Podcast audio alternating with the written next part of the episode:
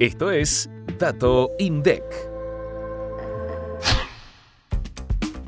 En septiembre, las ventas a precios constantes en los centros de compras crecieron 13,2% con respecto al mismo mes de 2021. En el caso de la región Gran Buenos Aires, el aumento interanual fue de 17,7% y de 6,9% en el resto del país. En cuanto a las ventas a precios corrientes, por cada mil pesos gastados en los shoppings, 421 fueron destinados al rubro indumentaria, calzado y marroquinería, mientras que 141 fueron para el rubro patio de comidas, alimentos y kioscos, y 123 para el de ropa y accesorios deportivos. Además, la venta promedio por local fue de 11.668 pesos.